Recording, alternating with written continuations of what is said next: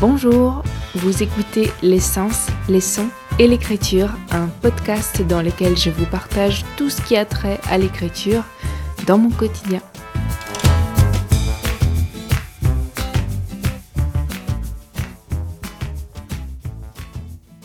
On est mardi 3 novembre. Cette semaine, après 4 ans de vie dans cet appartement montois, on va enfin acheter des bibliothèques.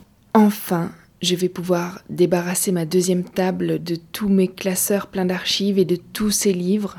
Je vais pouvoir enlever toutes les piles qui grimpent au pied du lit à côté de ma table de nuit et sur les appuis de fenêtre. Ça fait des mois que je mesure tous les murs pour voir où je peux mettre une bibliothèque. Au final, j'ai choisi deux endroits et deux bibliothèques différentes. Je vais voir si c'est possible de les commander toutes les deux. Et rien que ça, ça me change l'existence. En fait, je me sens tellement encombrée physiquement et mentalement ces derniers mois, je repousse les choses à faire parce que tout ça me bloque le chemin, ça me, ça me bloque mon énergie. Et donc je vais ranger. Je pense que ça va me prendre un petit temps, mais je vais ranger, je vais me créer un nouvel espace d'écriture et, euh, et ça va être bien. Je sens que ça va être bien et que ça va changer beaucoup de choses dans ma façon de voir mon travail, même si j'aurai toujours besoin de me couper des bruits extérieurs avec des sons dans mon casque quand je serai pas seule à l'appartement. Et puis j'espère qu'il va faire froid. J'espère tellement qu'il est encore possible qu'il neige un jour comme quand j'avais 20 ans. Et j'avais 20 ans il n'y a pas si longtemps. En 2010, je suis restée bloquée chez moi, dans ma campagne. Je rentrais tous les week-ends chez moi et je faisais mes études à Bruxelles. J'étais en stage dans une maison d'édition qui s'appelle le Fonds Mercator à Bruxelles et je suis restée chez moi bloquée parce qu'on pouvait littéralement pas rouler en voiture. Il y avait un mètre de neige et, voilà, on pouvait pas sortir de chez nous. Les tuyaux étaient gelés, on pouvait plus tirer la chasse. cette, euh, cette rudesse de l'hiver me manque. D'ailleurs, je pense que je l'ai déjà dit dans ce podcast que j'adorerais écrire l'hiver. Enfin, ne pouvoir faire que ça, m'enfermer et écrire dans le froid. à la bougie. Ce soir, c'est le premier live de rush d'écriture pour le NaNoWriMo qu'organise Camille sur Twitch. Et, euh, j'y arrive pas. Euh, vraiment, c'est pas possible. c'est pas possible pour moi. Je me rends compte qu'écrire est vraiment l'acte le plus solitaire qui soit pour moi. J'ai rencontré plein de gens super chouettes sur Instagram, mais vraiment, écrire ensemble, ça, ça fonctionne pas. Ça me déconcentre. Et puis, j'ai pas de, de, bouton marche-arrêt. Je peux pas me mettre à écrire quand on lance le chrono et arrêter à l'heure dite pour faire le débriefing. Je ressens pas cette, euh, cette émulation dont parle tout le monde. juste des solitudes qui se rejoignent pour s'oublier et ça produit l'effet inverse en fait sur moi. Ma solitude veut rester seule, elle veut du vide, du calme, elle veut retourner en elle-même et se goinfrer de, son propre silence. C'est là-dedans qu'elle crée la musique intérieure, ma musique intérieure, celle qui me permet de trouver les mots pour dire ce que je veux dire, d'entrer enfin dans la création la plus pure.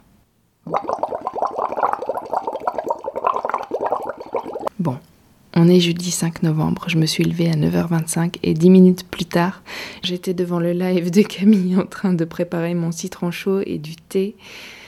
Bon, il y a que les imbéciles qui ne changent pas d'avis, mais en fait, c'est même pas ça, c'est que j'aime beaucoup Camille, j'aime bien l'écouter euh, parler, ça me détend.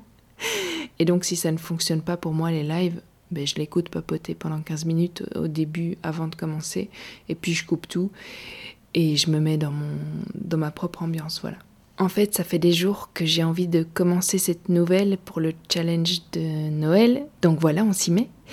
J'ai passé un quart d'heure à écrire un paragraphe et une heure à faire des recherches sur les espèces d'arbres et à me perdre sur Google Maps. Mon histoire se passe à New York et j'ai besoin de revoir les rues sur Google Street View pour que tout soit clair dans mon esprit. Et puis, ben, je me suis rendu compte que quand même, on s'en fout si ce ne sont pas des ormes qui poussent dans la 72e rue à Manhattan. Les ormes sont de toute façon présents à New York, ce sont ces grands arbres euh, jaunes vifs en automne. Et dans ma nouvelle, euh, je les mettrai dans la rue que je veux et puis c'est tout.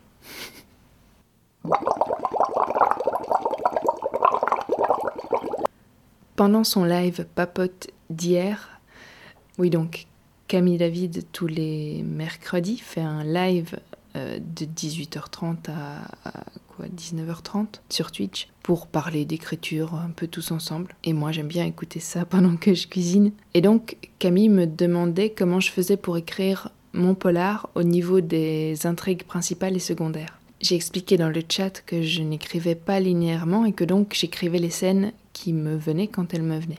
Quand j'écris, je voyage dans le roman encore inexistant en fait, J'écris par exemple une scène et je sais qu'elle viendra après le milieu, mais pas vraiment à la fin. Et comme je n'ai pas encore la fin, enfin, euh, j'ai pas encore écrit la fin, je veux dire, j'écris ça à la fin de mon fichier Word. Et si le fichier Word ne compte que 10 pages à cet instant, j'écrirai à la page 10. Et au fur et à mesure, je dissémine les scènes comme ça, un peu instinctivement, en suivant ce que l'histoire doit raconter. Et ensuite, je bouche les trous. En général, quand j'arrive euh, aux deux tiers ou aux trois quarts, euh, en général, je file vers la fin et là, ça devient linéaire. En fait, il arrive toujours un moment où tout fait sens. Tout se recoupe au niveau des intrigues, presque par hasard, mais je sais que c'est juste mon inconscient qui a travaillé. Et alors, je sais que j'ai eu raison d'écrire ce texte, je sais que je vais pouvoir aller au bout. Et ce sentiment d'accomplissement et d'harmonie est la sensation la plus jouissive du monde, peut-être même plus que le mot fin quand tout est écrit. Et puis il y a aussi donc cette histoire d'intrigue principale et secondaire. En fait, j'ai jamais réfléchi en ces termes. Je réfléchis vraiment en termes de, de choses à dire, de thèmes. J'ai juste l'impression que ces thèmes créent des, des fils rouges différents qui se rejoignent, qui s'éloignent, qui se recoupent et, et, qui forment un livre. Je ne sais pas comment l'expliquer autrement. Et donc, euh, pourquoi je disais ça? Oui, il est 22 heures et je suis en train d'écrire un mail important dont je ne peux rien dire pour l'instant. Je me rends compte que j'écris mes mails comme j'écris mes livres, c'est-à-dire dans tous les sens et ensuite je bouche les trous. Et j'ai toujours fait ça en fait. Mes articles, mes critiques littéraires, je les écrivais de la même façon. Je me souviens qu'en 2013, une de mes anciennes euh, profs m'avait demandé de venir en classe pour parler aux élèves de première année, donc toujours en bibliothécaire documentaliste, pour leur parler de la façon dont j'écrivais mes critiques littéraires. Et certains m'avaient dit qu'ils avaient du mal à commencer, qu'ils étaient euh, souvent bloqués, et moi je je me sentais pas du tout, euh, je me sentais très bizarre dans le rôle de conseillère tout à coup, mais je leur ai seulement dit, moi j'écris ce qui vient, c'est-à-dire si j'ai pas le début, euh, eh ben, je vais écrire ce qui me passe par la tête. Si j'écris sur un livre que j'ai aimé, je vais d'abord mettre en mots pourquoi j'ai aimé le livre. Et donc le paragraphe va se former et je sais très bien que je ne vais pas commencer mon article comme ça, mais c'est autour de ça que je vais le former. Voilà.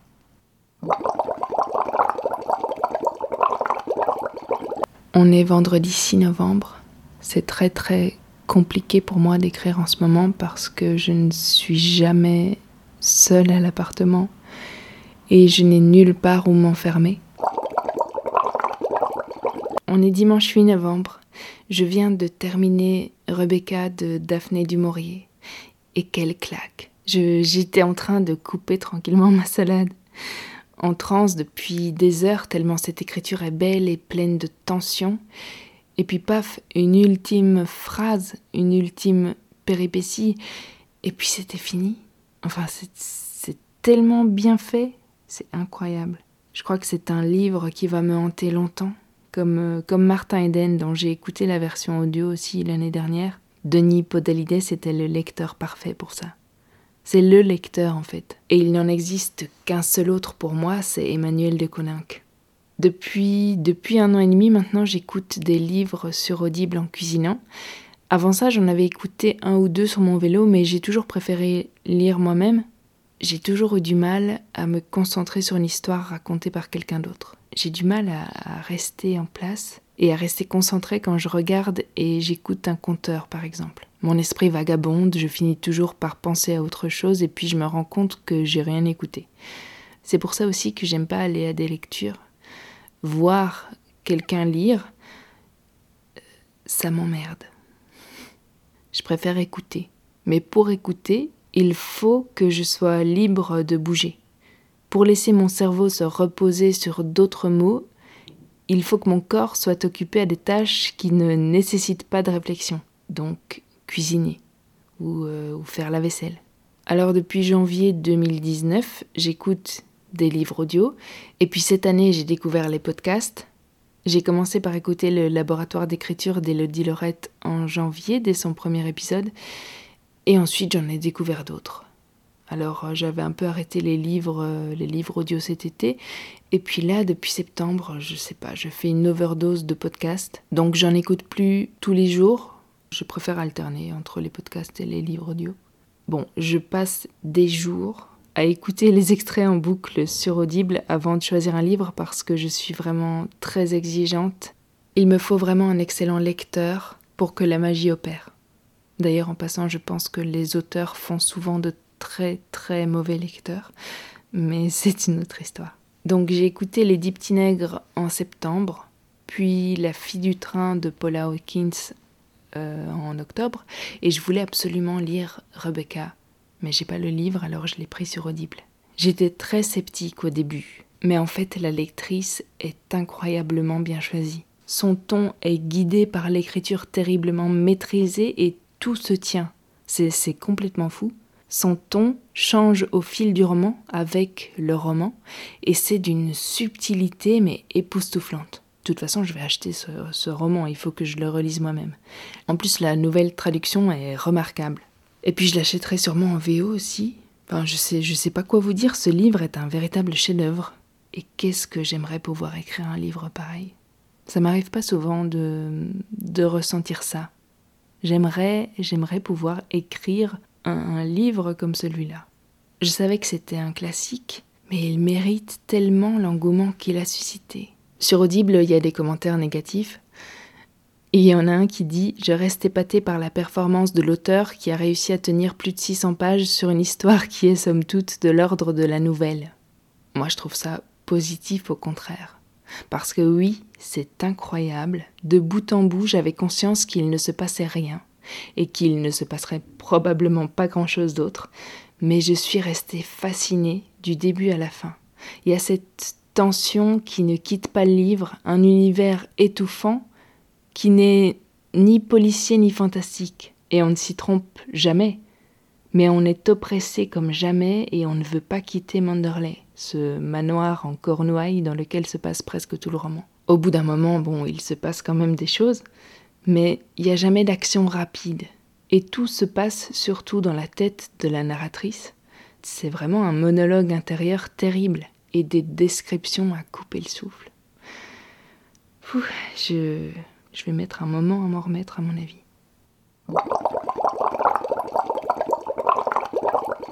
On est lundi 9 novembre et je viens d'écrire.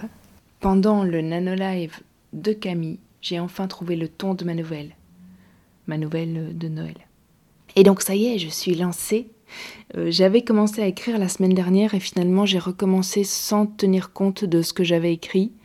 Euh, vous vous souvenez, je vous ai dit que j'avais écrit un mail important. Eh ben le ton de ce mail m'a fait prendre conscience que ce que j'étais en train d'écrire ne me mènerait pas là où je voulais aller. Alors ce week-end, j'ai posé les premiers mots en me laissant aller dans un ton qui se rapprochait de ce mail. La narration de départ doit être intimiste en fait. Je veux que la narratrice raconte une histoire à l'oreille du lecteur. Même si au final l'effet ne sera pas celui-là, je, je pense pas. Euh, c'est confus, non, ce que je raconte? Bon, euh, en tout cas, c'est l'image que j'ai gardée en tête pour me, pour me plonger dans la nouvelle. Et une chose intéressante aussi, contrairement aux textes plus longs, en général, quand je commence à écrire mes nouvelles, je commence par le début, donc mon processus est tout à fait différent. Et je me rends compte à quel point j'avais besoin de cette respiration, de ce texte court à écrire avec une deadline et des contraintes. Euh, c'est vraiment ce dont j'avais besoin. Un truc à écrire pour m'amuser et ne penser à rien d'autre. Évidemment, je ne peux pas m'empêcher d'en faire quelque chose, je suis incapable d'écrire ça en quelques heures, même si c'est un texte très court. Je ne peux pas écrire une histoire sans me plonger corps et âme dedans. J'essaye de prendre ça avec plus de légèreté, simplement pour ne pas traîner dessus, mais c'est une lutte. Et je suis pas sûre que ça vaille le coup d'allouer de l'énergie à une bataille pareille en fait. Je vais écrire cette nouvelle, autant le faire comme ça vient, même si ça veut dire passer des jours dessus. En fait, le temps d'incubation est proportionnel à la longueur du texte, je crois. Camille a annoncé ce challenge euh, mi-octobre, donc ça fait un mois que je pense au thème. Ça me semble correct.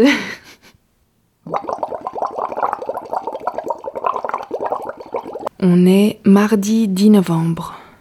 Depuis hier soir se profile peut-être un projet surprise qui, s'il se concrétise, commencera le 16 novembre. Je croise les doigts, je vous en dirai plus à ce moment-là, enfin s'il y a quelque chose à dire. Euh, oui, c'est très très mystérieux. Ah oui, j'ai aussi eu des nouvelles idées assez inattendues pour mon polar. Inattendues parce que je suis plutôt focalisée sur ma nouvelle de Noël pour l'instant. C'est bien la preuve que ça cogite tout le temps dans ma cervelle. Tout à l'heure, j'ai eu une envie soudaine de découvrir de nouveaux mots. Ça faisait longtemps en fait que je ne m'étais pas laissé aller à sauter de mot en mot dans le dictionnaire. Quand je n'écris pas assidûment des textes courts ou de la poésie, je j'éprouve pas ce besoin. Mes textes en prose sont souvent. Ils sont aussi souvent propices à des recherches dans le dictionnaire, mais c'est pas du tout la même démarche. C'est plus une recherche de synonymes, ce sont des recherches ciblées sur des mots dont j'ai besoin. Alors que le travail que je fais en poésie, quand, quand je me roule complètement dans la création au niveau des sens, des sons et tout ça, c'est un travail de recherche plus immersif dans le vocabulaire, dans le, dans le langage et je crois que ce travail-là me manque.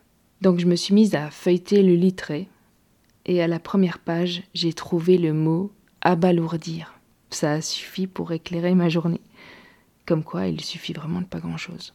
Abalourdir qui veut dire rendre balourd, hébété. J'aime les bonheurs simples. Et en plus, après cette découverte, ces pensées, j'ai eu une nouvelle idée, une sorte d'atelier d'écriture, même si c'est pas du tout mon truc. J'ai tellement envie que quelque chose, quelqu'un puisse insuffler à d'autres personnes cet amour des mots à travers la pratique. En fait, les cours d'étymologie ne m'intéressent pas. Les répétitions de machin théorique non plus, et l'apprentissage coté est une vraie plaie. Il faudrait pouvoir montrer aux gens le pouvoir des mots sur leur propre état émotionnel et donc physique. Juste ouvrir une porte sur leur propre capacité à s'exprimer en s'emparant de leur langue pour se l'approprier vraiment.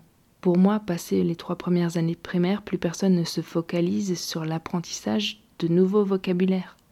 On donne deux ou trois définitions pour la forme, donc on recopie une définition sur une feuille ou pire à l'ordinateur, et comme c'est écrit quelque part, on ne prend plus le temps de mémoriser quoi que ce soit.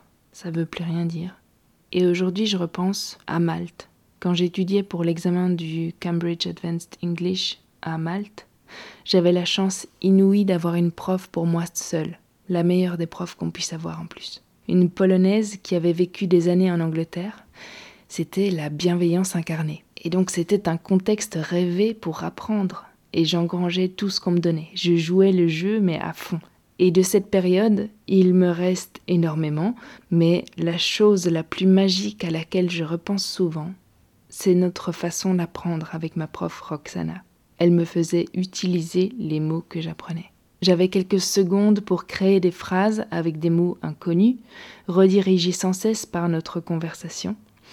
Et je m'arrêtais pas là quand je rentrais à la résidence et que je retrouvais mes nouveaux amis kazakhs, portugais, espagnols, islandais, euh, turcs, allemands, brésiliens. Je leur parlais avec ces nouveaux mots.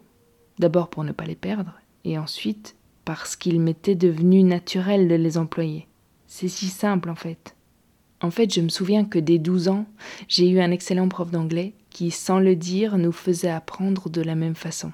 J'ai jamais dû apprendre une liste de verbes irréguliers et pourtant je les connais encore tous. Ce sont des bases ancrées solidement par l'usage. Alors pourquoi l'apprentissage de notre langue maternelle ne se fait pas de la même manière? Enfin, venez me dire sur Instagram si vous avez une autre expérience de l'apprentissage du français, parce que pour moi, ça se résume à du vocabulaire dont il faut connaître l'orthographe, mais pas le sens. C'était des, dictées. Et quand j'étais enfant, j'étais attirée par le geste, le geste physique d'écrire. Je pouvais passer des heures à recopier les mêmes mots pour en maîtriser l'orthographe. On avait chaque semaine un certain nombre de mots à étudier dans notre euh, cahier appelé VOB, vocabulaire orthographique de base, et chaque semaine une dictée avec des mots piochés au hasard parmi ceux qu'on avait étudiés. Et aujourd'hui, je revois les élèves de ma classe, les bons et les moins bons, et, et j'ai de la peine pour les moins bons. Je retrace leur parcours, on s'est perdu de vue, retrouvé sur Facebook, je les connais plus en fait, mais je sais plus ou moins de très loin ce qu'ils sont devenus. Et je comprends que la méthode n'était pas adaptée à leur cerveau, à leur façon de fonctionner. Je me souviens d'un élève qui avait des tas de tics. Sa nervosité était toujours palpable. Je ne sais pas si la mienne l'était. J'étais celle qui ne disait rien la plupart du temps. Je suppose que déjà à cette époque, on pouvait lire sur mon front Laissez-moi tranquille. Mais je revois cet élève bourré de tics qui n'était pas bon en orthographe, qui ne maîtrisait pas les accords, la conjugaison, les homonymes, et je me dis aujourd'hui que vraiment, on aurait dû travailler autrement. Je me dis qu'en plus de toutes ces dictées, de tous ces exercices de grammaire et de conjugaison, de toutes ces leçons sur les bases, la structure de la phrase, en plus de tout ça, on aurait dû apprendre en utilisant la langue. Prendre une minute pour écrire une phrase avec des mots donnés, les dire à haute voix et discuter de l'emploi de tel ou tel mot, parce que plus on prend les mots en bouche, plus ils deviennent familiers, plus, plus notre bagage s'agrandit, plus on peut nuancer nos propos, moins on a de problèmes pour dire ce qu'on veut dire, mieux on peut se faire comprendre et partager des moments, des émotions. Communiquer.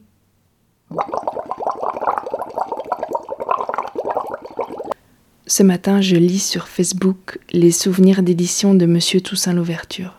Ces mots me touchent toujours beaucoup, parce que comme dans les livres de cette maison d'édition, on sent toujours l'importance accordée aux détails, à tout ce qui fait la littérature en fait. Et donc voici ce qui m'a touché aujourd'hui.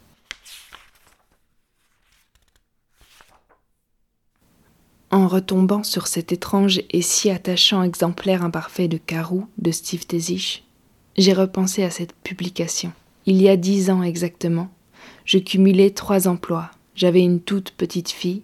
La maison d'édition, c'était moi et quelques amis qui me prêtaient main forte de loin. Et je travaillais sur la traduction de ce roman que je trouvais si acide et existentiel. J'avais publié en début d'année une œuvre qui avait fait toute ma fierté, Le dernier stade de la soif de Frédéric Exley, et j'avais beaucoup de mal à passer à autre chose, comme quand on lit un livre qui nous marque si fort que les mots des autres, pendant un moment, sonnent creux et je m'échignais avec Anne Wick, la traductrice, à polir et polir encore ce roman bâti avec une maestria rare, entre changement de rythme, de point de vue, de stratégie, afin d'amener le lecteur pile là où il faut, entre humour et tristesse.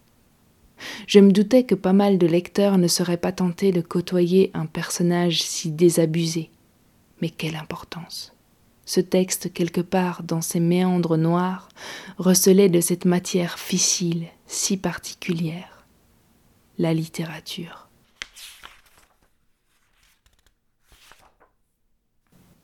Cette phrase, cette phrase me parle tant. Quelle importance finalement, oui, que des gens ne veuillent pas partager les raretés lumineuses que le monde peut nous offrir, que les mots peuvent nous offrir. Au final, je veux rester dans le partage. En fait, c'est ce que je dis depuis le début. Je vous ai parlé du fait que la plupart du temps, j'attendais rien. J'ai commencé ce podcast en disant que même si personne ne m'écoutait, ce journal de bord serait en tout cas pour moi le témoin de mon chemin. Et puis je passe mon temps à vous dire que je parle d'abord pour moi et que si ça vous parle aussi, alors tant mieux. Je voudrais rester dans le partage, en tenant un peu moins compte de ce qui me hérisse, et je pense sincèrement que pour être dans le partage, il faut d'abord comprendre son individualité. Alors je vais continuer sur ce chemin qui est avant tout mon chemin dans l'écriture. Et je voudrais remercier au passage Salomé pour nos discussions sur Instagram qui sont toujours très précieuses. Et puis je vous mets le lien vers son profil parce que c'est vraiment quelqu'un de très intéressant qui partage aussi euh, quelques textes sur Instagram. Et je vous invite à aller découvrir tout ça.